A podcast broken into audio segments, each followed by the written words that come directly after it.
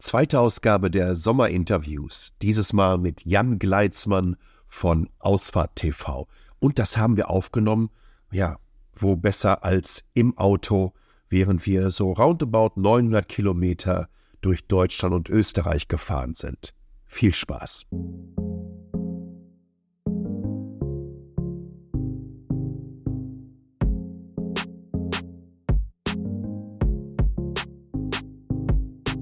Ja, da sind wir schon wieder.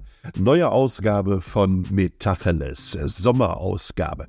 Hört sich auch, glaube ich, wieder so ein bisschen anders an. Das liegt daran, dass es so eine Kombination aus, ich mache mal eben kurz ein Intro am Smartphone und äh, wir haben im Auto aufgenommen und ich habe meine Spur so ein klein wenig verbaselt.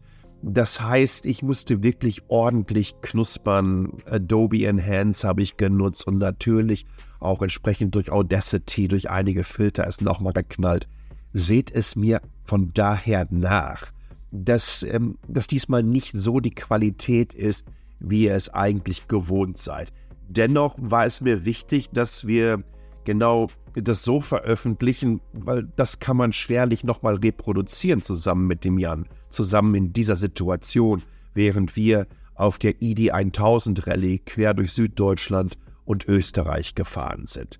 Diese Ausgabe, ihr habt das fast geahnt, ist wieder mal gesponsert von der Itemis AG. Großartiger Champion des Mittelstands, mehrfacher Gewinner von ja, bester Arbeitgeber im Mittelstand, die haben eine ganze Menge Jobs zur Verfügung, frei Stellen zu besetzen. Schaut bei mir einfach auf www.metacheles.de nach, da verlinke ich das direkt oder ihr sucht nach Itemis AG aus Lünen, wenn ihr Bock darauf habt, mit an der Zukunft der Mobilität oder am Internet of Things zu arbeiten. Und wie das auch immer so ist, t.ly slash hallo t.ly slash hallo. Da könnt ihr anrufen, mir eine kleine Sprachnachricht hinterlassen und ähm, dann seid ihr in der nächsten Sendung mit dabei. Sendung ist auch schön. In der nächsten Ausgabe mit dabei und äh, könnt euch dann selber zuhören, wie jetzt gerade der Philipp. It's go time! Hallo mein lieber Sascha, hier spricht der Philipp Hahn, der Disruptor. Uns verbindet nicht nur die Heimat Asien, und die Tatsache, dass wir beide ein ähnliches Baujahr haben und somit Zeitzeugen sind, wie die alte und die neue Welt miteinander verschmelzen, sondern auch dein ehemaliger Arbeitgeber, Mercedes-Benz. Du warst damals festangestellt und wir haben damals äh, Projekte beraten und du hast mir sehr oft Tür und Tor geöffnet mit deinen Statements, mit deiner Sichtweise, mit deiner Art und Weise Stellung zu beziehen. Ich war sehr traurig, als du Mercedes-Benz verlassen hast und bin jetzt umso dankbarer, dass du mit so einem neuen Format da bist. Danke von ganzem Herzen über all die Liebe und all die Arbeit, die du da reinsteckst. Ja, die Zahlen, Daten und Fakten, das Sounddesign, ja, also nur wenn ich die Musik höre, weiß ich schon, bam, der Sascha ist da. Aber auch natürlich wieder mit deiner authentischen Art, wie ich sie damals schon für Mercedes-Benz gekannt habe, ja, dass du ähm, ganz klar Stellung beziehst, eine Meinung hast und auch dahinter stehst und die auch sehr, sehr früh äußerst, wenn vielleicht ein anderer sich noch nicht geäußert hat. Dankeschön dafür. Und auch wie du meine Urteilsfähigkeit und meine Sichtweisen immer wieder auf den Prüfstand stellst. Bin ein großer Fan von SpaceX beispielsweise, auch ein großer Fan von Elon Musk. Nicht in jeglicher Hinsicht, bin kein Fanboy. Aber deine Sichtweisen sorgen schon immer wieder dafür, dass ich mich selbst überprüfe. Mach bitte weiter, du bist ganz wichtig. Dankeschön. Ja, oh, jetzt äh, sieht das schon so ein bisschen so aus, als würde ich Dinge filtern. Äh, und es wird viel, viel positives Feedback in den letzten Ausgaben gegeben. Vielen, vielen Dank äh, dafür, Philipp. Das geht natürlich äh, wirklich runter, runter wie Öl. Und ich glaube, es ist immer wichtig, unterschiedliche Perspektiven einzunehmen. Ich weiß, hier und da bin ich alles andere als diplomatisch unterwegs, habe auch eine Meinung, die sich aber auch immer und immer wieder mal verändert. Lustigerweise habe ich so eins von diesen Geräten gerade in der Hand, beziehungsweise nutze es für diese Aufgabe, nicht das Samsung Galaxy Z Fold 5. Ich habe über Jahre gesagt, nee, Freunde, dieser Formfaktor, das ist nichts für mich. Und jetzt denke ich mir, ich kann es überhaupt nicht mehr anders haben, weil ich in einer Tour in diesem Tablet-Mode unterwegs bin und es so liebe. Ich hätte aber ehrlich gesagt noch ein bisschen bessere Kameras daran. Vielleicht mal in der nächsten Generation. In diesem Sinne, äh, vielen, vielen Dank, Philipp. Und auch, dass ich die Möglichkeit habe, dich bezüglich deiner Position zum Elon Musk so ein klein wenig zu challengen. Ich glaube, das Aller, Allerwichtigste ist immer, dass wir nicht hintenrum erzählen, ehrlich zueinander sind, direkt sind. Ab und zu kann das natürlich auch mal ein bisschen fetzen. Aber was immer wichtig ist, ist, ähm, dass man A nicht beleidigt und B, die Person, die gegenüber sitzt, nicht versucht, auf Teufel und komm raus zu diskreditieren. Lass dir das lieber selber machen. Lass dich lieber reden. Ah, okay. Jetzt kommt eine recht lange Ausgabe, beziehungsweise ein recht langes Interview. Und ich habe es euch schon gesagt, es gibt so ein bisschen Tonprobleme. Ich glaube aber, dass es wirklich sehr gut anhörbar ist und ähm, dass Jan von Ausfahrt TV eine ganze Menge spannender Dinge über YouTube, seine Karriere als Blogger, wie er damals anfing. Und Jan ist für mich der Pionier, wenn es in Deutschland um Automobil-Content auf YouTube geht, wo er dann so ein klein wenig den Anschluss verloren hat und ja generell, was wir auch in diesem Skoda Enyaq IV80 so getrieben haben und was das überhaupt für eine Plattform ist. Ich glaube, das wird richtig gut. Äh, viel Spaß. ED 1000, zweite Ausgabe für mich. Dritte für mich. Im letzten Jahr bin ich mit dem Frank Reif gefahren auf einem Volvo und in diesem Jahr fahren wir mit einem Skoda, Skoda natürlich, ich als alter Schächer darf es ja sagen, auf einem Skoda Enyaq äh, iW80. Das ist die Variante, die heckangetrieben ist. Batterie, ich glaube so 77 Kilowattstunden das gute Stück. Wir sind jetzt irgendwo auf der Strecke, also nehmen wir es ja im Auto auf, wie ihr unschwer äh, hören könnt, ich guck mal gerade, wir sind auf dem Weg nach Regensburg zum Jahnstadion und kommen jetzt an Offenhausen vorbei. Wir sind also immer noch in Österreich. Und neben mir, weil ich bin ja nur der Navigator, deswegen kann ich euch all diese Details bezüglich der Strecke gerade so, wie so runterspulen. Neben mir sitzt der Jan Gleitzmann, den kennt ihr vielleicht noch von Ausfahrt TV, aber tatsächlich kennt ihr den durchaus auch von Mobile Geeks und hat da auch mal gestielt. Also wir kennen uns seit ein paar Jahren. Und Jan, vielen, vielen Dank, dass du dir heute die Zeit nimmst, mich und hinten auf der Rücksitzbank, jetzt nämlich noch die Helene Schmidt von Skoda, dass du uns beide hier so schön fürstlich durch die Gegend chauffierst. Ja, das ist ja mein Job, ne? Kann man, kann man als Chauffeur eigentlich heutzutage in dieser wettbewerbsreichen Landschaft überleben? Ähm, ist schwierig. Es wird immer schwieriger. Ähm, ich wäre ja gerne Redner geworden wie andere, aber es ist mir nicht so. Ich brauche immer eine Kamera vor mir. Genau. Nein, es ist, äh, wenn du, wenn die Frage ernst gemeint ist, kannst du als Auto-YouTuber heutzutage davon noch leben? Ja, es geht. Aber es ist deutlich schwieriger als noch vor äh, Corona zum Beispiel. Das ist, glaube ich, dieser Punkt, wo wir am besten einsteigen können. Den Jan habe ich zum ersten Mal gesehen, ja, tatsächlich auf YouTube, als er gute 60 Minuten lang äh, einen freien Testbericht von einem Auto rausgehauen hat und wirklich ohne Einschnitt. Und es gab zum damaligen Zeitpunkt und auch heute noch gibt es relativ wenige Menschen, ähm, die das machen. Ähm, Johnny Swiss von äh, der Late Break Show fällt mir noch ein. Ist auch so ein, so, so ein Typ, der so etwas gerne macht als One-Taker. Und ich, ich liebe das wirklich. Wann hast du eigentlich angefangen, Autoreviews zu machen? Also ich habe äh, erst wie du auch geschrieben, äh, ich war Blogger, ne, wie Ja. ich das so schön nannte früher, 2011 hatte ich meine erste Mercedes-Veranstaltung, habe Blut geleckt und habe gedacht, ich mache einen Autoblog, weil das will ich jetzt immer haben. Ja. Hat auch funktioniert. Ähm, mein erstes Autoblog hatte den äh, wenig äh, ruhmreichen Namen Autogeil. Ähm, und das hat aber gereicht dafür, dass ich relativ schnell zum Top 3 Autoblogger in Deutschland geworden bin. Gab es so 15, 16 Stück, die das äh, ernsthaft betrieben haben. Und weil ich so ein bisschen Ahnung von Online-Marketing hatte und so ein paar Leute kannte halt, ähm, ja, ging das recht fix. Ja. Und dann hast du dir irgendwann gesagt, oh meine Güte, Bewegtbild. Und du hast ja ein Bewegtbildgesicht. Äh, das stimmt natürlich. Wahrscheinlich der erste, Äh, der ja, in der Tat. Ähm, ich bin gar nicht selbst drauf gekommen. Also ich habe gerne Fotos gemacht, ich habe gerne geschrieben und äh, die, die, ich dachte halt, so wie, wie man so, so arrogant ist, so als, als Selbstinszenierer halt auch. Äh, fotografieren, filmen, äh, ist ja kein Unterschied halt ne, für unser Eins. Äh, und habe dann angefangen mit Bewegtbild, habe sehr schnell gemerkt, dass es was ganz anderes ist, äh, wesentlich komplexer ist und wesentlich mehr Zeit frisst, frisst auch. Ähm, ja, aber dann äh, eingeleitet wurde es durch einen Mercedes-Mitarbeiter, der mir gesagt hat, Jan, wenn du größer werden willst, musst du was ändern, weil so wie alles schreibt, das ist so beliebig geworden. Äh, du musst dich hervorheben aus der Masse. Und da habe ich gedacht, naja, wie kann man sich hervorheben, indem man bewegt mitmacht? Weil damals gab es es noch nicht. Ne? Es gab die ersten großen deutschen YouTuber, ja, die waren doch schon sehr erfolgreich. Aber gerade Fachformate waren äh, eher weniger gestreut. Ganz im Gegensatz zu heute.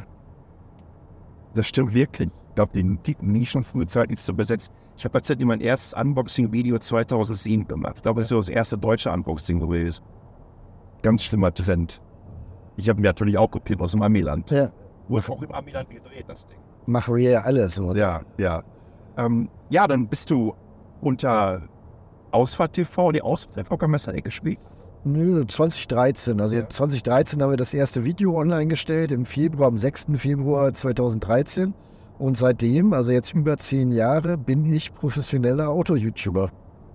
Das heißt, du bist auf den ganzen Kontinenten dieses Planetens unterwegs und darfst die neuesten Autos testen. Oder sie werden dir direkt in, in Bielefeld, ne? Genau. vor die Tür gestellt. Äh, ja, also es ist so, ein Großteil der Autos kommt mittlerweile als Testwagen. Äh, bei den Fahrveranstaltungen äh, muss man halt äh, gucken, wer wen, wann, wo, wie einlädt. Und äh, gerade das Continental Hopping quasi, äh, da war ich in den letzten äh, Monaten nicht ganz so aktiv, was ich aber auch nicht schlimm finde, weil wir als Auto-YouTuber, äh, die auch die, die äh, Mutter Erde schätzen, natürlich ständig in so einem Dauerdilemma sind. Fahrveranstaltungen sind immer kreuz und quer auf der Welt. Man ist Vielflieger, will man das wirklich sein? Lohnt es sich für Auto XY nach Amerika zu fliegen? Jetzt zum Beispiel jüngst gutes Beispiel, VW Nutzfahrzeuge hat eingeladen äh, zum Reveal oder zur Weltpremiere vom ID-Bus mit langem Radstand. Muss man dafür nach Kalifornien fliegen? Muss man nicht. Kann man aber. Und das muss man immer wieder abwägen. Und ich war nicht auf allen Kontinenten, mir fehlt Australien und Südamerika. Südamerika habe ich tatsächlich auch noch nicht geschafft, aber Australien habe ich auch geschafft schon. Ja. Es ist auch von mir nicht ganz so weit, ich bin aber tatsächlich auch nicht von mir aus geflogen. Doch, nee, klar. Äh, fließt aber auch von Taipei auch immer noch zwölf Stunden in Ja. Melbourne und dann. Aber fliegst du denn auch weniger? Ja, ja, viel, viel weniger. Ich bin vor, Co- also vor Daimler, würde ich sogar sagen. Ich bin schon weniger beim Daimler geflogen, als ich Ja. äh, bei Mobile Geeks geflogen bin. Ja. Ich denke, ich bin bei Mobile Geeks so roundabout 400.000 bis 450.000 äh, Mal im Jahr geflogen. Und legst du dir deine Jobs mittlerweile so, dass du weniger fliegen musst oder hat es sich einfach so ergeben? Also machst du es bewusst, das weniger Ja, Fliegen? ja, ja. Okay. Ich habe also nochmal die Kündigung beim Daimler war bewusst und äh, genauso dann diese zweieinhalb Jahre während Corona zu erleben, was es bedeutet, einfach überhaupt nicht mehr zu reisen, an einem Ort zu sein, dass mir das sehr, sehr gut getan hat und ge generell äh, meinem, man sagt auch so gerne Neudeutsch, Purpose äh, äh, zu überdenken. Und äh, da hat mir das dann wirklich gefallen, in Taiwan bleiben zu können. Und jetzt sind es einfach große Blöcke, die ich aneinander lege. Also jetzt bin ich in Deutschland für fünf Wochen am Stück. Ich komme nochmal im September für etwa vier Wochen und im nächsten, ab dem nächsten Jahr werde ich mir dann von Juni bis Ende September, Anfang Oktober in Deutschland immer eine Wohnung nehmen, dass ich dann einmal hinfliegen muss, die ganzen Sommer-Events mitnehme und dann, äh, wenn in Taiwan einfach auch die Temperaturen annehmlicher sind, äh, wieder zurückfliege. Also ich glaube, das geht ganz gut. Und ich habe auch gemerkt, dass, dass ich gar nicht mehr so viel, dass ich nichts vermisse.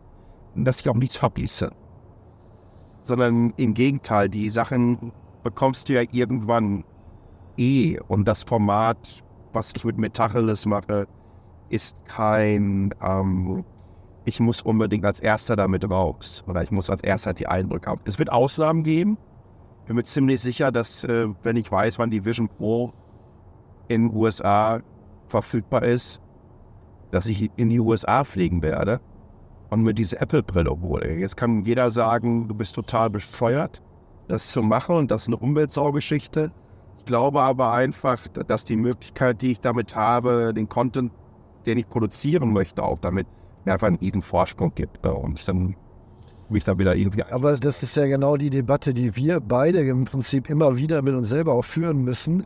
Willst du den Content mitnehmen? Content ist ja unser Geschäft, in der einen Form oder in der anderen. Ja. Kann ich es rechtfertigen, um äh, für die Generierung des Contents so und so viel CO2 auf mich zu nehmen? Also es, es gibt, glaube ich, einen riesengroßen Unterschied. Es ist völliger Irrsinn in meinen Augen für, also früher war ich so ziemlich auf jedem Smartphone-Lounge, für 220 Gramm Technik, um die Weltgeschichte zu fliegen. Schickt die Sachen rüber, packt ein Embargo drauf, Thema durch.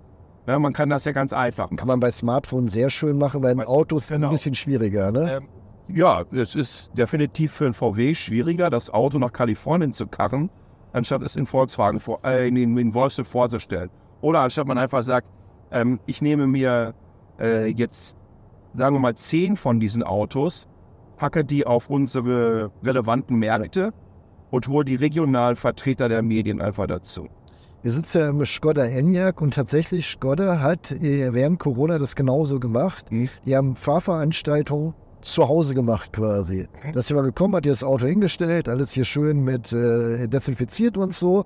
Dann konntest du den testen, mal mit, mal ohne Embargo und äh, konntest damit rausgehen. Und ich dachte eigentlich, dass sich auch solche Sachen so ein bisschen über die Zeit retten von Corona. Man, man hat viel wieder ins, in, auf die alte Schiene Ja. gepackt. Was ich auch sehr, sehr schade finde. Also alleine wenn du guckst, äh, die großen äh, deutschen Premium-Hersteller, wie viele Events von ihren ganzen Events mittlerweile in Amerika stattfinden. Es gibt Kollegen von mir, die sind jetzt schon Hon quasi, äh, weil sie schon 20, 30 Mal über den Teich geflogen sind in diesem Jahr. Und das ist ein bisschen übertrieben, aber nicht wesentlich. Ich glaube, zehn, zehn Events gab es schon in Amerika im ersten Halbjahr Ja. 2023. Und das kann ja nicht daran liegen, dass wir Nachholbedarf haben, oder? Nein, überhaupt nicht. Nochmal, es konterkariert eigentlich die PR-Strategien all dieser Unternehmen, die auf einer nachhaltigen Transformationsstory basieren. Äh, wenn man dann ähm, so viele Medienvertreter und gerade, also bei, beim Launch-Event, sagen wir mal jetzt ein, ein durchschnittliches Launch-Event von einem neuen Mercedes und von einem neuen VW, da wirst du dir so roundabout ja, also je nachdem, was es ist, ist es eine neue E-Klasse, äh, 200, 250 Medienvertreter reinholen. Die fliegen alle Business-Klasse äh, aus aller Herren Länder. Ähm, bei so kleineren Sachen, wie die das zum Beispiel hatten, als die MBUS in Sunnyvale vorgestellt haben, saß dann halt nur 30 oder 40 da. Er holt sich dann die ganz großen ran, vor allen Dingen auch so generelle Medien, die dann über ein Automotive-Ressort äh, äh, das äh, aufgrund der Reichweite nochmal breiter streuen können. Ähm, das, ist, das ist unfassbar viel. Früher bei den Smartphone-Launches, Samsung hat halt 3000 Leute eingeladen. Irgendwo, was in nach London hin oder so. Dann saß du dann halt Chelsea vor der großen Bühne und, und, und ging das dann da so ab. Äh, ich glaube, wir konterkarieren da sehr, sehr viel von dem, was man eigentlich sein will. Äh, mir ist das bei dem Launch vom EQS, der, der Launch hat mir gut gefallen, weil es so im klassischen ähm, Apple vorproduzierten Stil gemacht wurde. Aber da hat man dann die gleichen Gesichter, ähm, oder Kalenius, ähm, ähm, dem ah, der, der Markus Schäfer, äh, der damalige Digitalchef, wie hieß er denn noch? Satcha, whatever. Und äh, also die gleichen Gesichter, Gordon Wagner als Designer, auf vier oder fünf Kontinenten platziert. Ja. Für einen fünfminütigen Aufsager. Ja, also für Sustainable Luxury. Wo ich mir denke, also es ist in den, in den Medien null, als null stattgefunden. Ich fand das kommunikativ total schwierig. Vielleicht haben sie auch einen Greenscreen genommen, haben sie natürlich nicht. Ja. Ich fand ich es ein bisschen seltsam. Ich glaube, man macht sich, man macht sich sehr, sehr stark angreifbar dadurch und muss sich dann einfach auch wirklich fragen, ist das, was du nach außen hin darstellst, dann wirklich das, was du auch lebst. Ja? Und das, damit kannst du auf der Produktebene übrigens sehr, sehr schnell auf die Nase fallen, ja, gesetzlich. Also Greenwashing-Vorwürfe ähm, können dich da wirklich auch packen. Das, das darf man nicht unterschätzen. Aber wie gesagt, ich fliege äh, relativ sparsam nur noch. Ich vermisse es auch nicht großartig. Äh, fahre in Deutschland auch tatsächlich nur im Zug. Ich bin nach München gekommen, von Kiel im Zug, was eine Abenteuertour ist. Drei, vier Tage nachdem wir dieses, äh, diesen Talk machen, oder dieses Podcast machen, dass ich wieder hoch nach Hamburg von München aus, was wieder eine Abenteuertour sein wird. Wie bist du nach München gekommen? Geflogen. Also, Ja. von wo? Von Hannover aus. Okay.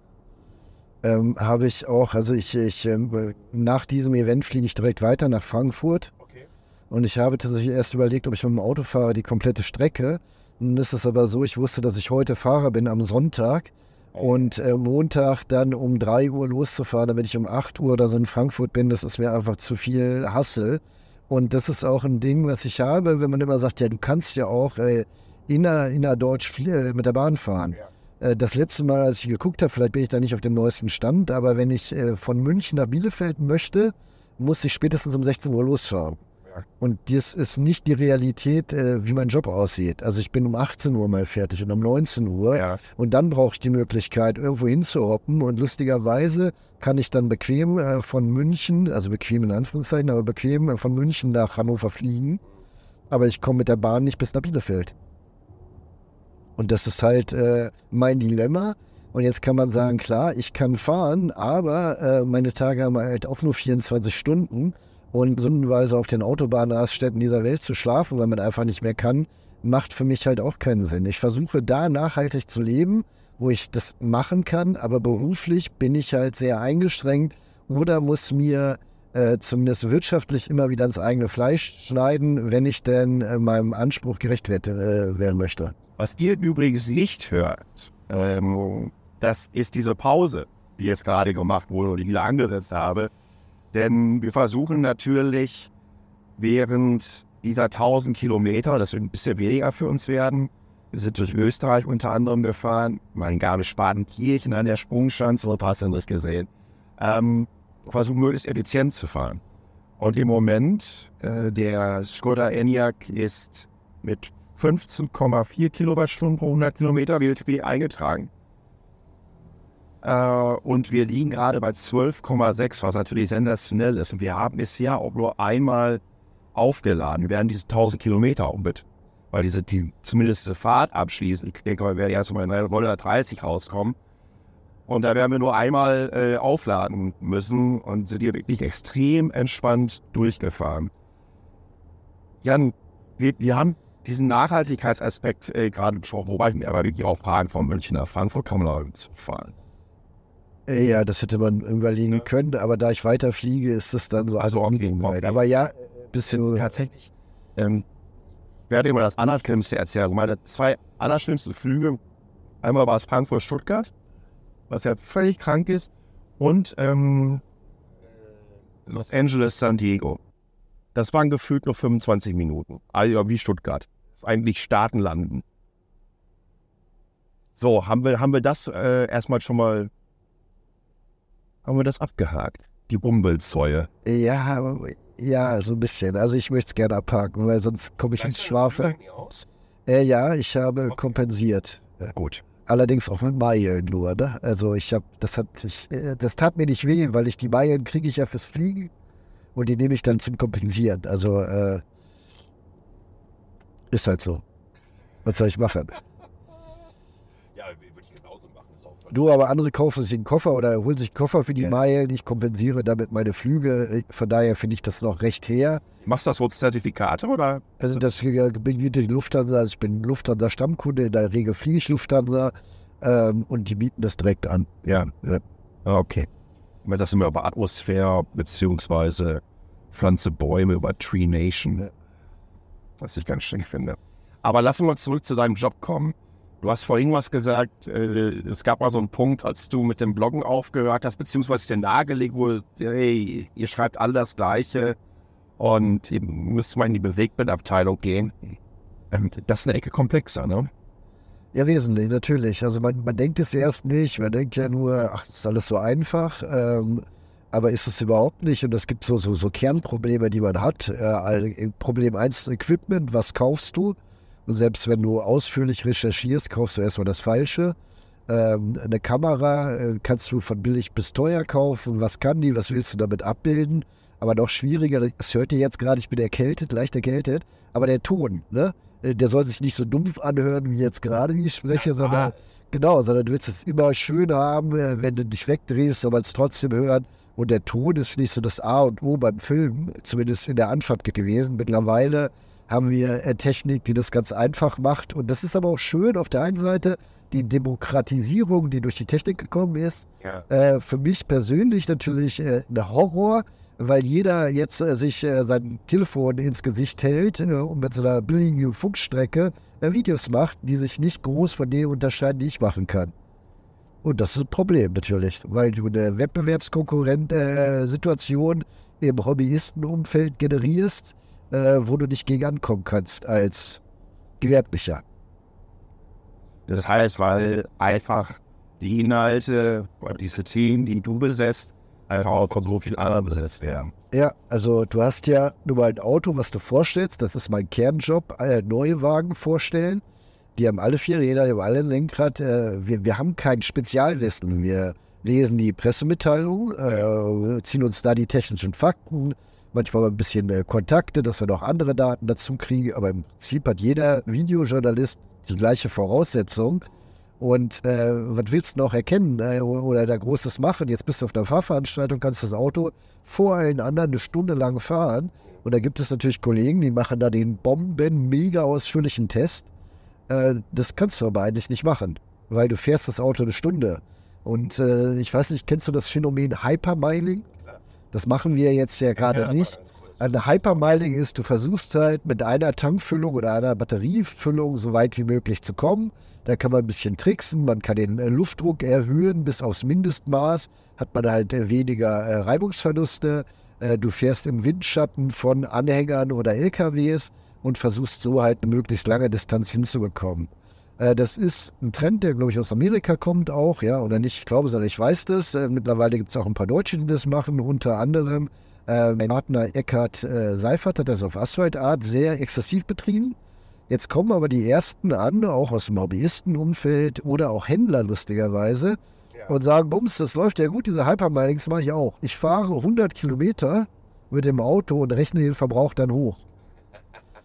Und äh, die geben sich natürlich A nicht die Mühe, die wir machen, äh, aber was ich viel B viel schlimmer finde, du weißt ganz genau, du kannst 100 Kilometer so einen falschen Wert rausfahren, also kriege ich mit jedem Auto hin, Richtig. egal ob positiv oder negativ.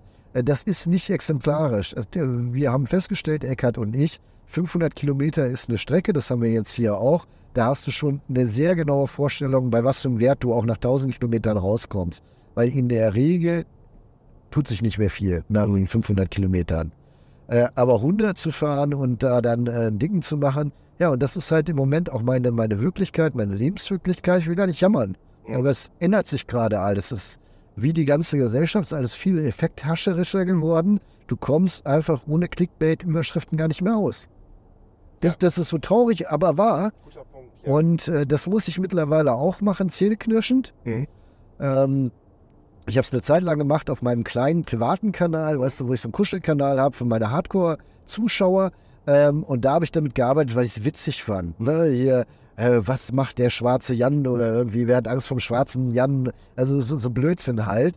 Ähm, aber äh, die, Leute machen das ja immer so mittlerweile. Und es wird vor allem die auch ganz, ganz stark durch die klassischen großen äh, ne, vor, vorgemacht, ja. Also wenn du heute auf Google News gehst und du siehst zum Teil Spiegel Online, Welt, Zeit, LVZ, da denkst du, dass, dass die alle vom Postillon gehackt wurden. Ja. Bezüglich der Überschrift. Ja, ja, Weil ja, weil ja. der Wettbewerb immer größer geworden ist. Auch US-amerikanische Outlets äh, sich hier auf diesem Markt oder ganz neue einfach entstanden sind und darum alles kämpfen. Sehe ich eh nicht. Und jetzt kommt noch das Problem hinzu, dass du einfach eine ganze Menge über, ja, über Generative AI machen kannst. Ich mache tatsächlich gerade einen, einen, einen Test. Ich habe einen Kanal aufgemacht, den kennt niemand, den habe ich auch nirgendwo verlinkt. Okay. Und ich habe über ChatGPT Text-Content erstellen lassen. Das heißt, äh, Text-Content, der in den Videos vorkommt, also es ist ein Non-Face-Kanal. Ja. Ähm, die ganzen Beschreibungen, die ganzen Titel etc. pp. alles machen lassen. Habe das dann genutzt und habe über die äh, Importfunktion von Canva, also ich habe aus diesem Content Excel-Tabellen gemacht, habe das in den Canva rein importiert und habe dann da mit einem Knopfdruck 20 YouTube-Shorts machen lassen. Ja. Und die habe ich gescheduled. Ich habe jetzt, glaube so 110 Videos gescheduled bis Ende September. Ja. Habe das nirgendwo verlinkt und will einfach mal gucken, wie der Algorithmus darauf reagiert. Um dann danach natürlich auch entsprechend eine Ausgabe dazu zu machen und zu erklären. Und ich glaube, in der ersten ChatGPT-Ausgabe, die ich im Dezember gemacht habe, habe ich auch gesagt, das wird der größte Google- und YouTube-Spammer, den wir überhaupt jemals haben. Und es wird einfach so katastrophal werden, Ja. überhaupt mal zu erkennen, was ist real und was geht nicht Bin ich bei dir. haben, haben sich einige auch schon mokiert, ja, und dann bist du selber Teil der Sache und dann klärst das, es wäre einfach nur aus journalistischen Zwecken oder wie auch immer. Ja, ist es de facto, weil ich dadurch auch mehr über den ähm, Algorithmus von YouTube kennenlernen und in einer gewissen Art und Weise hoffen, dass sie das erkennen und gewisse Sachen abgestraft werden, was aber, glaube ich, nicht kommt. Das erste, erste war direkt, direkt 680 Views. Null Subscriber, das nächste hat 1600 gehabt. 1200, das, das erfolgreichste ist so etwa 1600 jetzt. Ja. Ähm, und jetzt habe ich zwischendurch nochmal so ein paar äh, normale reingepackt, händisch, um zu sehen, ob das in irgendeiner Art und Weise Auswirkungen hat in beide Richtungen. Und dann müsst ihr mal gucken, ist Also das ich- Problem. Jetzt, Also, und, was machst was machst du denn dann da? Du hast mehr Wettbewerb von Hobbyisten. Du wirst über die ganze AI-Scheiße mehr an Druck reinbekommen, an Content, weil viel automatisierte Prozesse auf die Reiche. Wie, wie kann Jan Gleitzmann mit, mit äh, Ausfahrt TV dann auch sagen, machst du demnächst irgendwie Sachen, wo du dann, äh, weiß ich nicht, äh, drei Dosen Bier auf Kopf äh, jonglierst, während du deine Pipis machst oder so.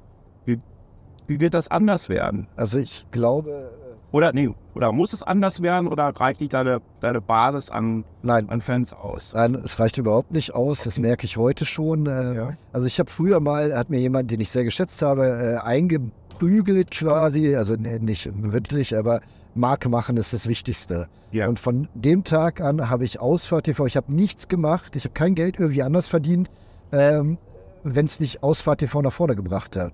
Ja, Du musst immer diese Marke stärken, stärken, stärken, stärken, machen, machen, machen, machen. Habe ich gemacht und habe dabei aber den Anschluss verpasst. Ich habe den gesellschaftlichen Wandel, Auf Personenmarke? genau, äh, also äh, das schon zu wenig. Ich hätte mehr Jan, weniger Ausfahrt TV machen müssen. Wobei für viele Jan Ausfahrt TV ist, aber es ist trotzdem was anderes. Das weißt gerade Ja. du als Personenmarke Sascha Pallenberg. Und ähm, jetzt so einen Spin hinzukriegen, also es hat sich was ge gedreht durch Corona, durch den Krieg, also durch die ganzen Katastrophen, sage ich mal, Ja. in meiner Wahrnehmung zumindest. Äh, speziell im Sektor Auto, da nochmal ganz speziell, weil wir haben die Mobilitätswende, wir haben die Antriebswende, ne, also Elektro oder Verbrenner. Äh, wir haben da draußen, äh, wir haben Lieferkettenprobleme gehabt. Ja. Wir haben da draußen äh, verstörte Leute, die nicht wissen, was sie machen sollen, die es immer noch nicht verstanden haben, was ich aber auch verstehe. Weil äh, ich gehe ja immer und ich kommuniziere auch nur mit Leuten, die sich mit Autos auskennen. Ja. Und wenn du dann mal aber klassisch Familienfeier, ne? Und dann kommt einer an, hey Jan, äh, du machst doch immer noch diesen Autokram da, ne? Ja, ja, ja, ja. Sag mal, was soll ich denn kaufen? Ja, ja. Ja, leasen musst du machen, ne? Äh, Kaufen, keine Ahnung, aber ich weiß ich alles nicht. Und äh, ich finde es so schwierig, jetzt gerade diese Zeit. Und äh, das habe ich verpasst. Das habe ich einfach übersehen. Ich habe stumpf. Ich war eine ganze Zeit lang der Größte meiner Art. Und äh, auf dieser Welle äh, des Erfolgs wirst du auch ein Stück weit hochnäsig. Ja. Also du, du, du grenzt dich auch ab gegen die anderen, weil du kannst nicht äh, everybody's darling sein, das funktioniert nicht, weil nachher hilfst du allen, keiner hilft dir, du gehst, gehst aber völlig vor die Hunde. Also musst du in deiner äh, Position halt ähm, dich auch so ein bisschen behaupten und, und dann bist du halt einsam. Erfolg macht einsam, ist halt so fertig. Und selbst wenn du ähm, wenn, wenn du versuchst, sozial verträglich zu bleiben, musst du dich so, so ein bisschen abschotten. Und in diesem Zuge habe ich den Anschluss verpasst, habe nicht gemerkt, dass die Leute wesentlich aggressiver angesprochen werden wollen. Dieses äh, rein, äh, dieses rein äh, informative, sachliche, was mein Format ausgemacht hat, gefällt zwar immer noch Leuten, Ja. aber wenn ich eine Masse, Du musst ein bisschen edgy sein. ja, Ja, sehe ich ganz genauso. Jetzt haben wir gerade die nächste Pause gemacht, weil wir die Klimaanlage sich anhaben und so eine ganze Ecke effizient unterwegs sind. Jetzt weiß ich gar nicht, wo, wo, wo wir gerade noch geredet haben. Es ging darum, Personen dass du mehr edgy sein musst heutzutage. sein musst. Ja, das sehe ich auch ganz genauso. Tatsächlich geht mir das aus. Das heißt, die, denen ich persönlich folge, also die klassischen ein- oder zwei Mann Blogglitschen, die ich sehr, sehr gerne lese, ähm, das sind alles Menschen, die Meinung haben auch zu dem, zu dem fachlichen Background. Und beides sehr, sehr gut kombi äh, kombinieren. Und letztendlich habe ich auch so angefangen. Die ersten, den, also der, die beiden Menschen, die mich am meisten inspiriert haben, ähm, das war zum einen Mike McGee, der hat äh, The Inquirer und The Register äh, gegründet. Den, den mochte ich und sein, sein Kollege von The Register war Charlie. Charlie Dimisian heißt er, glaube ich. Und ähm, die beiden haben das immer so ein kleines bisschen in Richtung Tabloid gedacht. Ne? Also ein bisschen, ich würde nicht sagen Yellow Press, aber ja, mit, immer mit einer spitzen Feder und mit einem Grinsen dabei. Und, und, sollten auch Spaß daran haben. Und so habe ich auch angefangen, über Text zu schreiben. Weil ich mir dachte, ey, wenn du etwas mit Leidenschaft betreibst und, und, und darin aufgehst, dann soll die Menschen auch daran Spaß haben. Ja, nichts ist ja langweiliger, als wenn du, ich habe mal früher Testberichte, zwölf Seiten oder Motherboards geschrieben. Ja, das war jetzt eher nicht so spannend. Haben trotzdem tausende Leute gelesen. Äh, und heute, heute könnte ich sowas überhaupt nicht mehr. Also heute muss ich, es muss halt immer mal hier und da ein kleiner Seitenhieb oder ein Spaß oder ein Spruch oder wie auch immer kommen. Ne? Ja, aber das ist halt auch äh, das Schwierige im äh, Fachformat oder im Sachformat sowas zu machen. Und äh, natürlich kann ich über jedes Auto, ich kann irgendwie so ein bisschen rumprokeln und überlegen, äh, ah, was kann ich denn hier für, für einen Gag machen, aber am Ende dankt mir das auch keiner. Ja. Also das ist auch, es ist halt ein sehr schwieriges Thema, weil am Ende des Tages im Unterschied zu Computern, die ja auch schon einen relativ hohen Invest darstellen heutzutage, wenn du dir einen neuen Computer kaufst, ist das Auto um so vielfach teurer. vielfach teurer. Aber es gibt hier einen großen Unterschied. Du schreibst über das wohl emotional am stärksten aufgeladene Produkt, was es überhaupt Aber umso schwieriger ist es ja. Ja. Nein, ich, ich sehe es gerade eher als weitaus leichter an, das dann auch noch entsprechend in dieser Emotionalität und, und Edginess nach draußen äh, zu tragen, als jetzt das Smartphone oder irgendwie ein Rechner. Also mein, mein Anspruch war es früher oder so ist Ausfahrt TV entstanden. Wir wollten ein beratendes Format für äh, Familien haben. Also die Familie auf Autosuche Ja. tut sich relativ schwer, weil damals AMS Autobild zwar ganz viele Leistungsdiagramme abgebildet haben und erzählt haben, wie geil die Kiste auf der Rennstrecke fährt, aber ob der Kinderwagen in den Kofferraum passt, war eher so ein Randthema. Äh, Das, das wollte man auch gar nicht so. Und da haben wir unsere, unsere Lücke halt gesehen und gesagt, 99 Prozent, nein, das ist zu viel, aber sagen wir 90 Prozent der Leute da draußen interessiert nicht, wie viel Newtonmeter Drehmoment das Auto hat. Null, sondern die interessiert, wie groß ist der Aschenbecher, kann ich mein Kind anschnallen und äh, findet er meinen Radiosender und wie schnell. Und so haben wir Ausfahrt TV halt aufgebaut. Ich muss hier rein. Ähm, oh, und das hat halt ganz gut funktioniert, aber auch das ist mittlerweile, ähm, das ist nicht mehr so angesagt. Das heißt halt, mehr, es ist nicht mehr so spannend, weil wir, ähm, äh, die, die Produkte sind immer ähnlicher geworden. Und nicht nur durch Batch Engineering, sondern äh, ich weiß nicht, ob wir es heute hier besprochen haben oder vorhin in meinem Podcast. Äh, das klassische Elektroauto ist ein Mittelklasse-SUV. Ist so. Äh, Davon gibt es am meisten halt. Und die ähneln sich aber so äh, stark. Also es gibt natürlich immer wieder Unterschiede, sowohl im Preis als auch der Materialqualität, aber wenn du das Auto fährst mit geschlossenen Augen, spürst du die wenigsten Unterschiede, würde ich mal behaupten. Wir fahren jetzt gerade mit geschlossenen Fenstern und sind dann tatsächlich gerade noch in einen Stau geraten. Ja. Das eigentlich könnten wir jetzt mal ganz kurz runterlassen. Ja, ja. Ich, meine, ich glaube, ihr hört das im Hintergrund eh schon, obwohl ich natürlich äh, durch ein paar Filter haue. Aber jetzt hört ihr, glaube ich, wirklich, dass wir auch in einem Auto sitzen, dass wir unterwegs sind. Übrigens inzwischen 654 Kilometer, die wir hinter uns gebracht haben, mit einer Durchschnittsgeschwindigkeit von 70 km/h. Äh, neuneinhalb Stunden sind wir unterwegs und haben verbraucht 12,5 Kilowattstunden pro 100 Kilometer. Die vom Werk angegebene Verbrauchswerte haben wir damit um ja, fast drei Kilowattstunden äh, unterboten. Ja. Und da muss man wirklich sagen, wenn ich mir anschaue, was das tatsächlich war es kein Stau, sondern es war hier eine, eine es ist keine Straßensperre, aber eine Kontrolle von der deutschen Polizei. Ich würde fast sagen, eine äh, getarnte Grenzkontrolle. Das war eine kleine Grenzkontrolle, eine, eine reine Rasterfahndung. Entschuldigung. So, Fenster wieder hoch. Wir müssen wieder ein bisschen schwitzen, äh, weil, wie gesagt, Klimaanlage ist nicht und wir haben uns vorgenommen, dass, wenn wir nicht die schnellsten sind, wir wollen zumindest die effizientesten sein. Ja, und da sind wir bisher wirklich super gut durchgekommen. Und lass uns doch mal äh, final darüber reden. Wir haben viel über dich geredet, was Ausfahrt TV ausmacht. Ähm, und ganz, ganz wichtige Punkte in Bezug darauf, was Marke und was Personenmarke für Unterschiede darstellen und wie man sich heutzutage einfach gegenüber Mitbewerbern behaupten muss, die es so vor zehn Jahren noch nicht gegeben ist. Und was ich auch übrigens ganz, ganz wichtig fand, diese Arroganz, die man in, in Zeiten des Erfolges äh, wie auch immer entwickelt hat, ja, die ist ja gewisser Art und Weise willkommen, weil du einfach kontinuierlich diese hohen Abrufzahlen bekommen hast und immer mal wieder virale Hits gelandet hast. Und auf einmal war es dann nicht mehr so. Äh, kommen wir mal zurück auf diese Veranstaltung. Also jetzt raus aus dem, was Jan Gleitzmann von der, aus der Vogelperspektive heraus macht, hin zu dem, was wir in den letzten neuneinhalb Stunden zusammen erleben.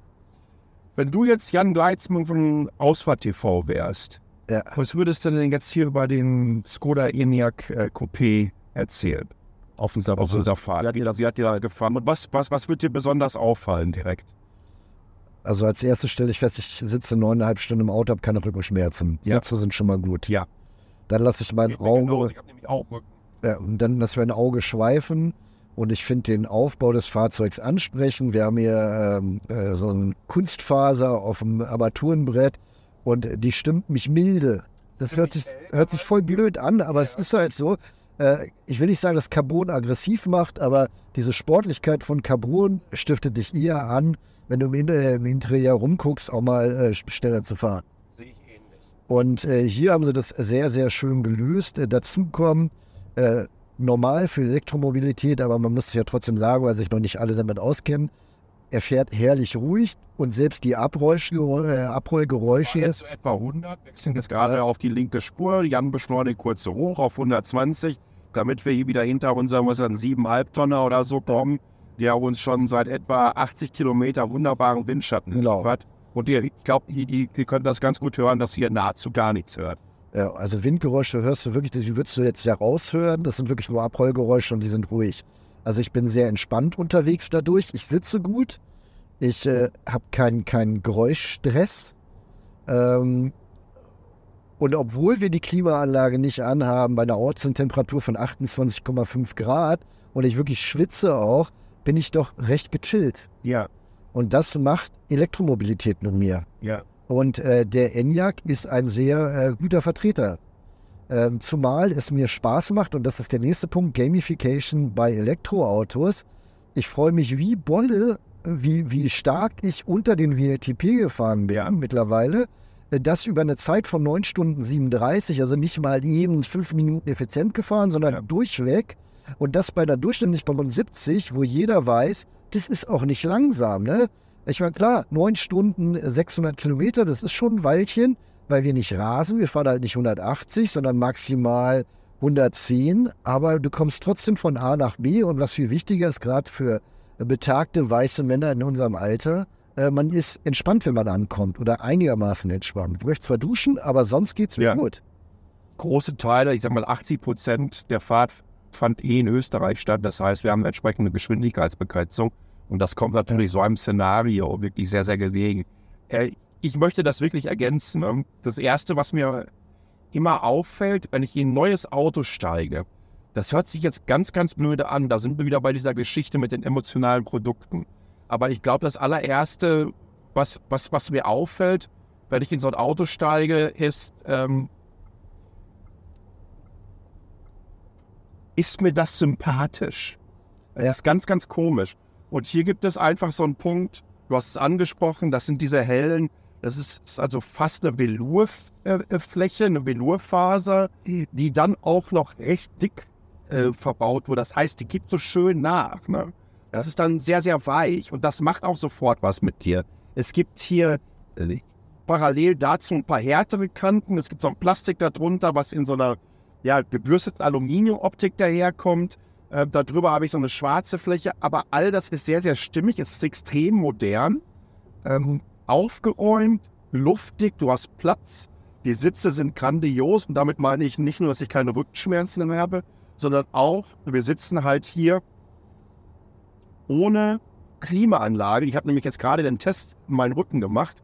Ähm, wir könnten tatsächlich auch hier den, den Wohnwagen nehmen. So Ja, nee, lass mal, der fährt hier ganz gut. Ja, ja, ich finde den hier mit 110 ist super. Okay, ihr merkt, das ist übrigens in den letzten neun Stunden so abgelaufen. Ne? Das machen wir also die ganze Zeit, indem wir sagen, ah, guckst im Rückspiegel, da kommt einer in dem mit, der ist, ein- der ist fünf km schneller und hat ein bisschen stärkeren Windwiderstand, dann nehmen wir den mit. Ich habe nämlich nachgeguckt unter anderem, dass ähm, 7,6 Kilowattstunden bei 100 Kilometer alleine dafür an Energie gebraucht werden, um sich gegen den Windwiderstand zu stemmen. Und hier nehmen wir natürlich eine ganze Menge weg.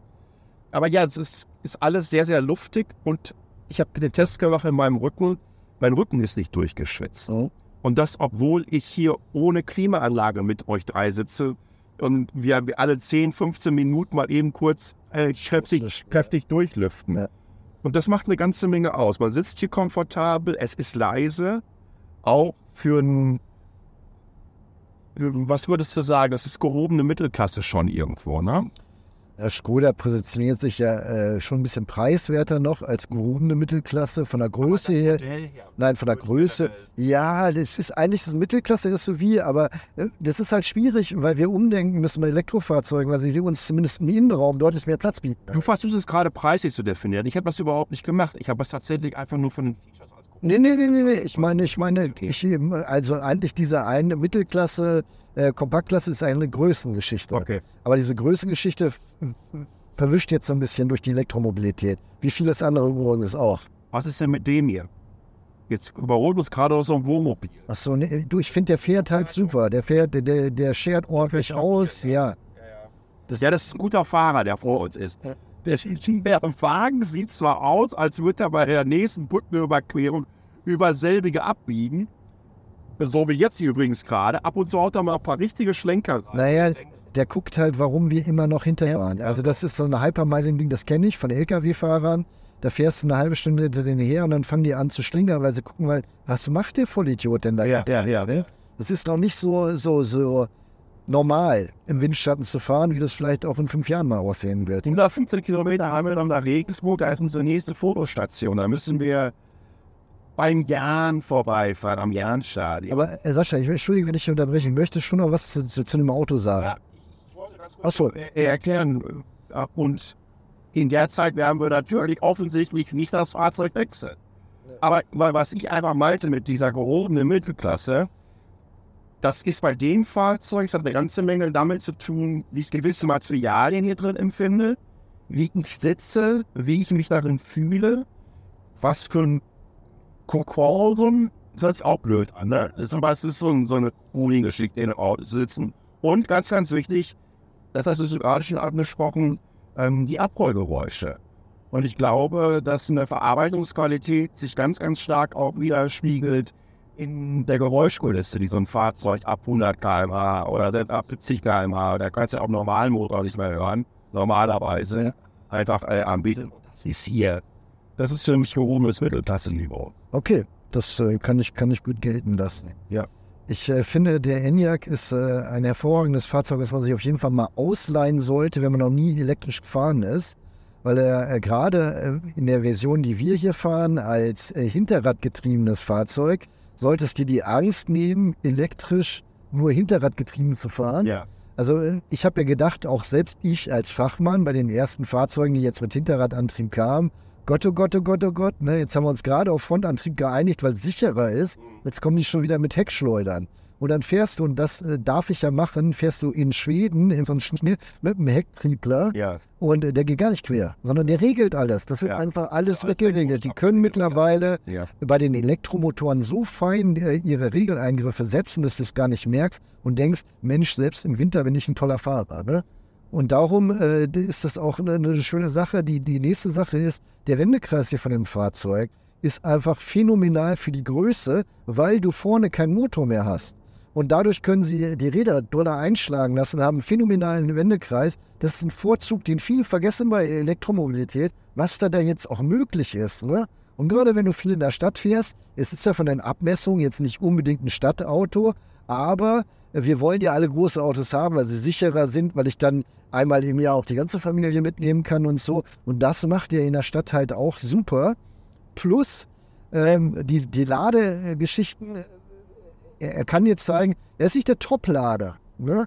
Also wir, wir haben hier 400 Volt Technologie, es gibt 800, in Anführungszeichen doppelt so schnell laden, ne? ist es natürlich nicht. Aber wenn man ganz ehrlich ist, diese, diese 135 kW, die er entgegennimmt an der Schnellladesäule, reichen halt aus. Am Ende ist es bei allen Fahrzeugen gleich, um den Akku von 10, 20 bis äh, 80 voll zu machen, brauchst du ungefähr eine halbe Stunde. Das Schöne, was nur. wir erlebt haben, äh, oder, oder ich habe mir halt äh, vorher auch angeschaut, äh, wie die Ladekurve aussieht. Der geht auch bei 2, 3 Prozent sofort über 120 und hält das so bis, ja, ich würde mal so sagen, bis über 100 bis in 50 Prozent Bereich rein. Und bei 60 Prozent dann bist du irgendwie so bei 95. Wissen deine Zuhörer, was eine Ladekurve ist? Sind die schon so weit? also ich, ich ja, mal es, einfach, weil nein, es, ist, es hören einfach auch viele, die sowieso die Wies auch haben, generell. zu. Ja, ja, absolut.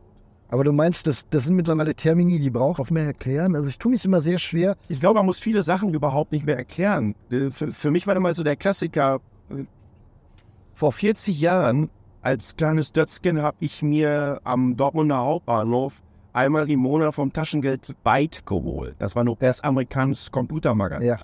Ja. Und da stand auch nicht jedes Mal drin, was, wo, wie, was ist. Ja. Und das musstest du dir dann selber aneignen. Ja. Und heutzutage hat jeder das, ich muss mir selber aneignen, in der Hosentasche. Es dauert original fünf Sekunden, etwas einzugeben und guck, weißt du, was es ist. Ja. Ja, das erfahren wir hier auch gerade durch die äh, äh, Danke äh, Helene, die ganz viel wegrecherchiert hat, wo wir gesagt haben, ist es so oder so? Und sie dann immer so, so ein paar Sekunden später, ja, das ist so und so. Und dann denke ich mal, oh, benesen, ne? Und äh, ja, aber es geht halt gut, ne? Das Ich glaube, wir so, sollten ja. davon ausgehen, dass die Menschen Okay. das einfach machen. Ja. Und Ladekurve, diese Ladekurve, der geht sofort in einen Bereich rein, wo er zügig lädt. Tatsächlich hatten wir hier auf unserer Fahrt überhaupt nicht die Möglichkeit gehabt. Denn nach den ersten 420 Kilometern oder so, die wir drauf hatten, das war Halbzeit, wo es Mittagessen gab, hatten wir noch 31 Prozent in den Batterien gehabt. wir hatten Zwangspause quasi. Wir hatten tatsächlich eine Zwangspause. Wir wären gerne weitergefahren. Also man kann es empfehlen, auch in Bezug darauf, dass ihr, ihr keine Reichweitenängste haben muss. Was, glaub ich, generell sowieso Bullshit ist. Naja, das ist halt, äh, der, der, der Klassiker ist, du möchtest, so habe ich es zumindest rausgehört aus vielen Kommentaren oder rausgelesen, du möchtest im Winter 300 Kilometer weit fahren können, ohne laden zu müssen. Ja. Und das ist natürlich auch immer noch schwierig äh, im Sinne von, wie denke ich das? Weil wenn du sagst, du möchtest äh, mit deinem Auto 300 Kilometer am Stück fahren, äh, dann kriegst du halt auch Panik, wenn da keine Tankstelle kommt. Ich bin oft genug genau so ein Schlunz, ne? wenn ich mit meinem Verbrenner fahre, ja, Digga, da ist doch was im Tank. Ne? Ich fühle, das, das geht noch 10 Kilometer weiter. Meine Frau dreht dann schon äh, richtig auf, weil sie denkt, okay, gleich stehen wir wieder und warten auf den ADAC. ähm, aber ich, ich reize das halt gerne aus und so mache ich das bei der Elektromobilität halt auch. Wer schon Probleme hat, wenn hier die Tankleuchte beim Verbrenner angeht, ja, der muss Elektromobilität auch ein bisschen umdenken. Weil dann bist du wirklich alle Stunde am Laden. Du musst aber lernen, dass so in den 10%-Bereich reinzufahren halt auch nicht wehtut und dass es auch funktioniert. Und mittlerweile, das sah vor zwei Jahren noch anders aus, aber die Ladeinfrastruktur auch so weit ist, dass du es halt machen kannst.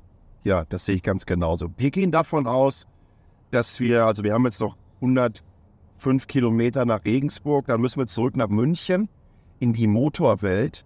Das sind dann auch nochmal so 110 Kilometer. Jetzt haben wir noch 54 Prozent drin.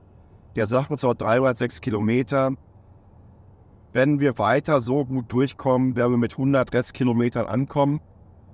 Und wir haben, wie gesagt, okay, wir sind vollgeladen gestartet, gar keine Frage. Haben am Zwischenstopp von 31 Prozent auf 97 hochgeladen. Übrigens von 31 auf 80 Prozent haben wir 20 Minuten gebraucht. Von den 80 auf die 97 nochmal 21 Minuten. Also der Sweet Spot ist meistens so zwischen 10 und 80 Prozent.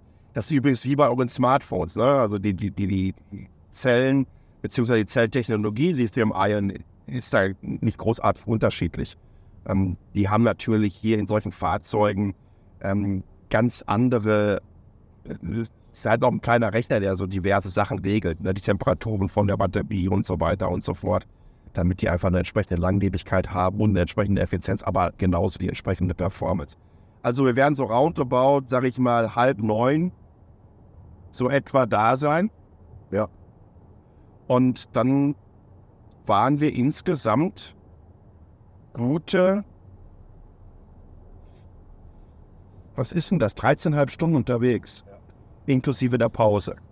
Das Oder trotzdem, ja. trotzdem Spaß. Ja, und sind auch immer noch relativ entspannt. Also, wenn ihr mehr wissen wollt, was Jan macht, ich habe euch das alles im Artikel entsprechend verlinkt. Ausfahrt TV, geht auf seinen YouTube-Kanal, guckt euch da die Videos an. Da könnt ihr auch nachvollziehen, ähm, warum ich das so beschrieben habe, wie ich es beschrieben habe, nämlich dieser machen wir mal einen schönen One-Taker und zeig ganz einfach mal, was du verstanden hast. Und dass du einfach aus so einem Format entsprechend ähm, ausfüllen kannst. Ich habe informativ, darf ich, darf ich, äh, ich habe äh, mit Sascha eben auch einen Podcast aufgenommen. Wir haben nämlich den Ausfahrt TV Podcast, den nehme ich in der Regel mit meinem äh, Partner Eckert auf. Ähm, in der nächsten Folge dann Sascha zu Gast und da wir uns ja schon äh, lange kennen, auch ein paar Fragen, die vielleicht nicht jeder stellt oder beantwortet bekommt. Also ich weiß jetzt nicht, ob wir das unbedingt hören sollten. Nein, macht das auf jeden Fall. Und wenn ihr natürlich mehr äh, über den Skoda Enyaq ähm, IV80 Coupé wissen wollt, ähm, ich packe euch genauso auf metacheles.de in dem Newsletter A, weil ein Video hast du schon getestet? Ja, selbstverständlich. Dann kommt das Testvideo vom Jan natürlich entsprechend rein, aber genauso von Electric Drive, das ist nämlich das Magazin, mit dem wir hier unterwegs sind, auf dieser ED 1000. Äh, bis dahin werden die wahrscheinlich auch schon so ein schönes Emo-Video rausgebracht haben mit Zusammenfassung und so weiter. Ähm, packe ich euch ein bisschen rein. In diesem Sinne, äh, vielen, vielen Dank fürs Zuhören und bis zum nächsten Mal. Danke dir, Jan. Ciao. Danke, Sascha. Ciao euch allen.